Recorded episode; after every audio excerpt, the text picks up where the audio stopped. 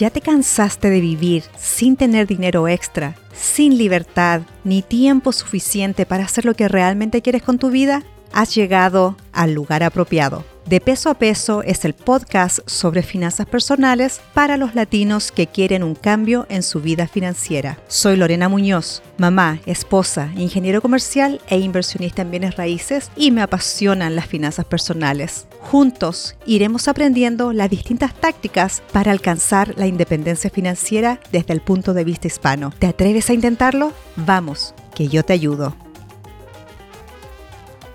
Hola, hola, bienvenidos a su podcast de peso a peso. Estoy muy emocionada. Este es el décimo episodio. Hemos llegado al doble dígito y realmente es gracias a ustedes, a su apoyo, a que me escuchan y a que siguen participando en el grupo de Facebook de peso a peso. Nuevamente, muchas gracias por todo el apoyo. Hoy finalmente vamos a empezar a tocar el tema de las inversiones. Durante todos los episodios anteriores, o los últimos mejor dicho, nos enfocamos en cómo disminuir los gastos. Cosa muy importante cuando uno quiere empezar a invertir, porque si ganas 100 y te gastas 100, no te queda un peso para ahorrar y menos para invertir. Eso sí, primero les quiero preguntar, con toda la información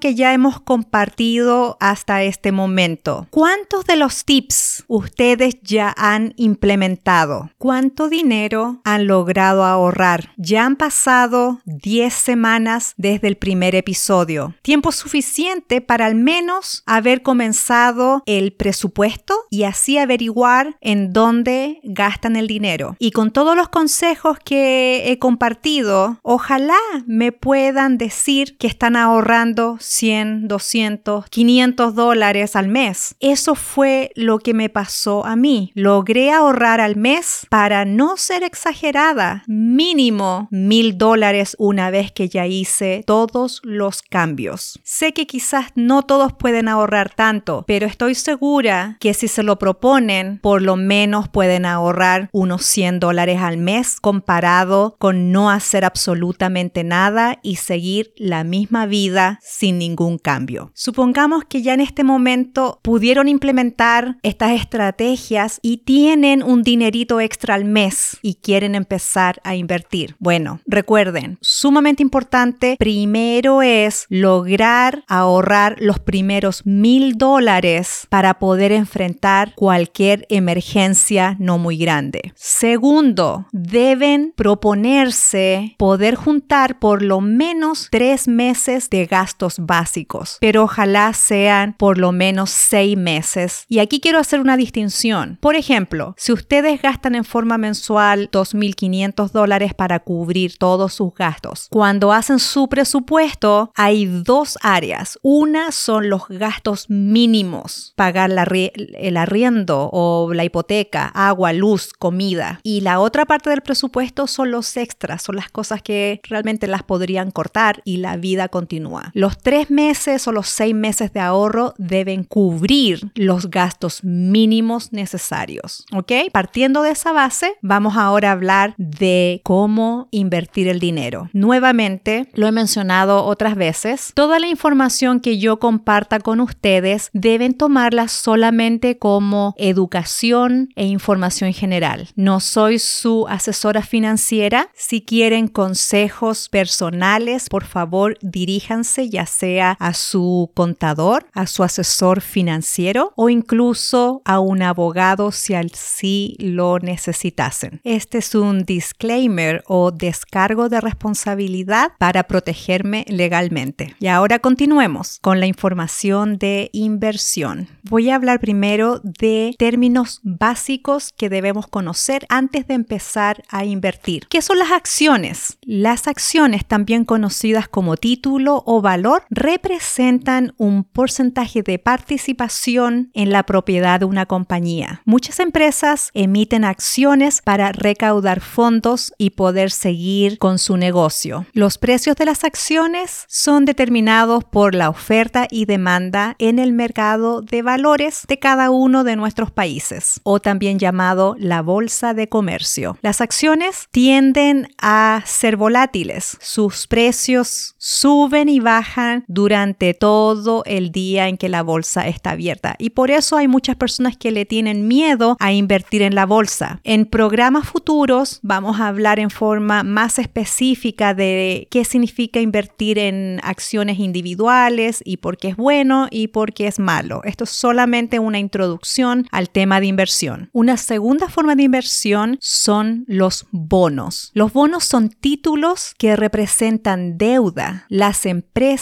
le piden dinero prestado a usted como inversionista y le pagan intereses por el dinero que usted les presta. Generalmente son rendimientos fijos y las tasas de interés suelen ser un poquito mejor de lo que usted obtiene cuando deposita el dinero en el banco. Otras formas de invertir es ir directamente al banco y comprar certificados de depósito. Estos son de generalmente de renta fija, que significa que si le ofrecen una tasa de interés es por el periodo, por ejemplo, depósitos a plazo de 12 meses, quizás le van a pagar un 1 o 2% y usted sabe desde el momento que deja su dinero en el banco que esa va a ser la rentabilidad de su inversión. Ya que mencioné renta fija, hay otros elementos o valores de inversión que se llaman de renta variable. Generalmente las acciones lo son porque usted no sabe exactamente cuál va a ser el rendimiento. Término importante que debemos discutir es el riesgo. Riesgo significa el potencial de pérdida y hay personas que son más aversas al riesgo y otras personas menos aversas. Y de esto depende mucho en qué usted decide invertir. Si la persona le tiene mucho miedo a las subidas y bajadas que presenta la bolsa, quizás le convenga invertir en productos de renta fija. Pero si le queda mucho tiempo, muchos años, quizás invertir en acciones sea la mejor opción porque vas a tener muchos años para recuperarte de bajas en el mercado. Como siempre he dicho, cuando hablamos de invertir, hablamos de largo, largo plazo, mínimo 10, 15, 20 años, pero definitivamente mucho más. Otro concepto muy importante es la diversificación. Esto en términos sencillos es no poner todos los huevos en una sola canasta. Parte de tu dinero debiera estar en acciones, otra parte en bonos, una parte en efectivo en cuentas de ahorro o depósitos a plazo. Quizás quieras invertir en algunas casas para arrendarlas, para alquilarlas, inversión en bienes raíces y quizás hasta estés pensando en invertir parte de tu dinero en criptomonedas. Exactamente cómo vas a dividir tu dinero es lo que se llama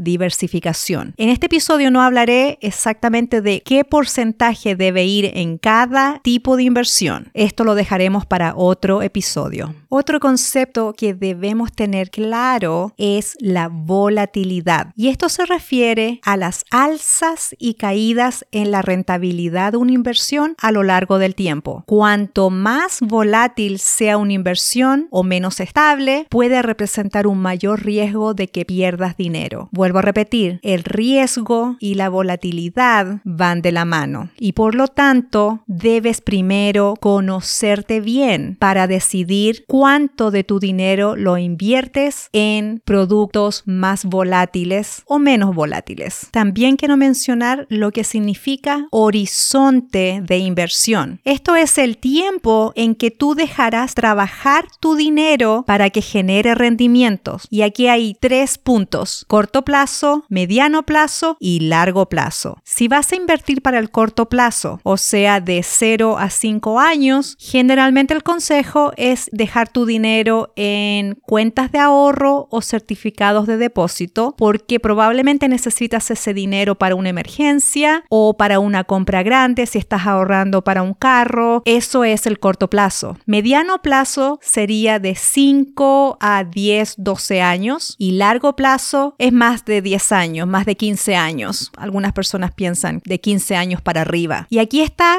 de la edad que tú tengas, el largo plazo generalmente se refiere a la inversión que vas a hacer para tu jubilación. Me imagino que todos saben lo que significa inflación, porque en la mayoría de nuestros países latinoamericanos vemos que los precios de lo que compramos a diario es muy distinto a principio de año a fin de año. Inflación se refiere a la subida de los precios en un periodo determinado. Esto es muy importante saber cuál es la inflación que tienes en tu país, porque significa que el dinero que tienes hoy va a comprar mucho menos en un año o si hablamos de largo plazo en 15 años y esto va a definir y ayudarte en tu estrategia de inversión porque debes invertir en productos que te ofrezcan cierta protección contra el índice inflacionario. Sé que hay muchos de nosotros que quizás le tiene mucho miedo a la bolsa de comercio y es porque las noticias generalmente nos muestran las malas noticias cuando la bolsa va en picada, va en caída y estamos todos perdiendo dinero. En los próximos episodios vamos a hablar más en detalle de por qué realmente no hay que tenerle miedo a la bolsa. Una vez que nos decidimos a invertir, debemos considerar invertir parte de nuestro dinero en, por ejemplo, fondos indexados. Brevemente, los fondos indexados se refieren a un fondo de inversión que es como una canasta, incluye acciones, bonos y generan renta fija y renta variable. Acá yo les recomiendo empezar a educarse. Si ustedes se meten a Google y buscan cuáles son los fondos indexados de bajo costo mejores para el año 2021, van a encontrar bastante información. Es muy importante que sean de bajo costo porque si les toca pagar el 1% en el manejo de estas inversiones, van a perder rentabilidad a largo plazo. Acá en Estados Unidos es muy fácil invertir en fondos indexados. Mi plataforma favorita es Vanguard y quiero mencionar que no me pagan un peso por mencionarlos. La diferencia con ellos y con los otros como Fidelity o Schwab es que nosotros los inversionistas en Vanguard somos dueños de la empresa, lo cual hace que ellos al invertir y al hacer sus gastos y el manejo de la empresa nos afecta directamente a todos los que invertimos en ella porque somos dueños. Este es un modelo que no ha sido replicado por otras empresas del mismo tipo, brokers, que yo conozca. Yo le tenía mucho miedo a invertir mi dinero y solamente tenía inversiones relacionadas a mi cuenta de jubilación 401k, el 401k, que es muy usado por las empresas privadas acá en Estados Unidos. Me comunicaba con mi asesor financiero y me decía invierte en este fondo, en este fondo, en este fondo y yo le hacía caso, pero no hacía ninguna investigación por mi parte. Lo que me cambió la vida y me dio confianza en invertir en acciones y bonos fue haber leído el libro de J.L. Collins que se llama The Simple Path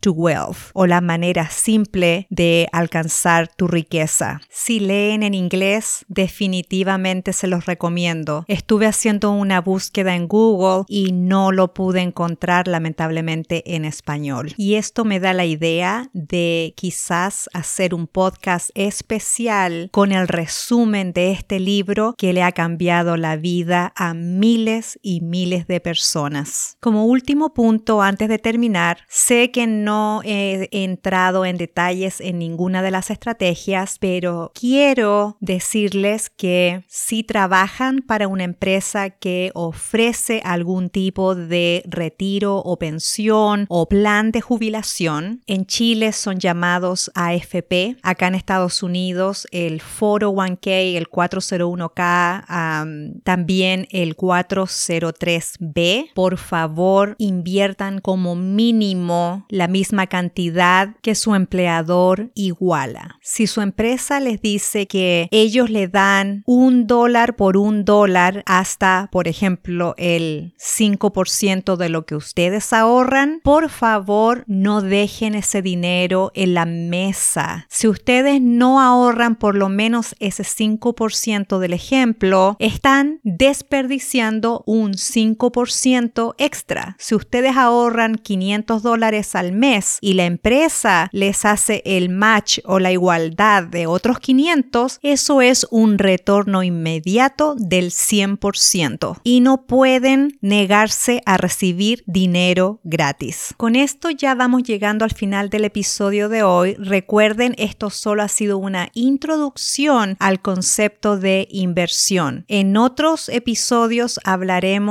más en profundidad sobre las distintas tácticas de inversión. Recuerden, sí, que todo esto es solo información y no pretende ser consejo financiero individual. Sí quiero compartir que a partir del mes de mayo pretendo empezar con las entrevistas. Me he puesto en contacto con varias personas, entre ellos un doctor, un agente hipotecario, otras personas que están haciendo podcast, personas de la comunidad en general que quieren compartir sus historias de cómo han salido de deudas y cómo están viajando prácticamente gratis. Por eso espero que sigan escuchando este podcast porque viene con mucha más información a medida que vayamos avanzando en los episodios. Ahora, si lo que han escuchado encuentran que tiene valor y creen que alguna otra persona,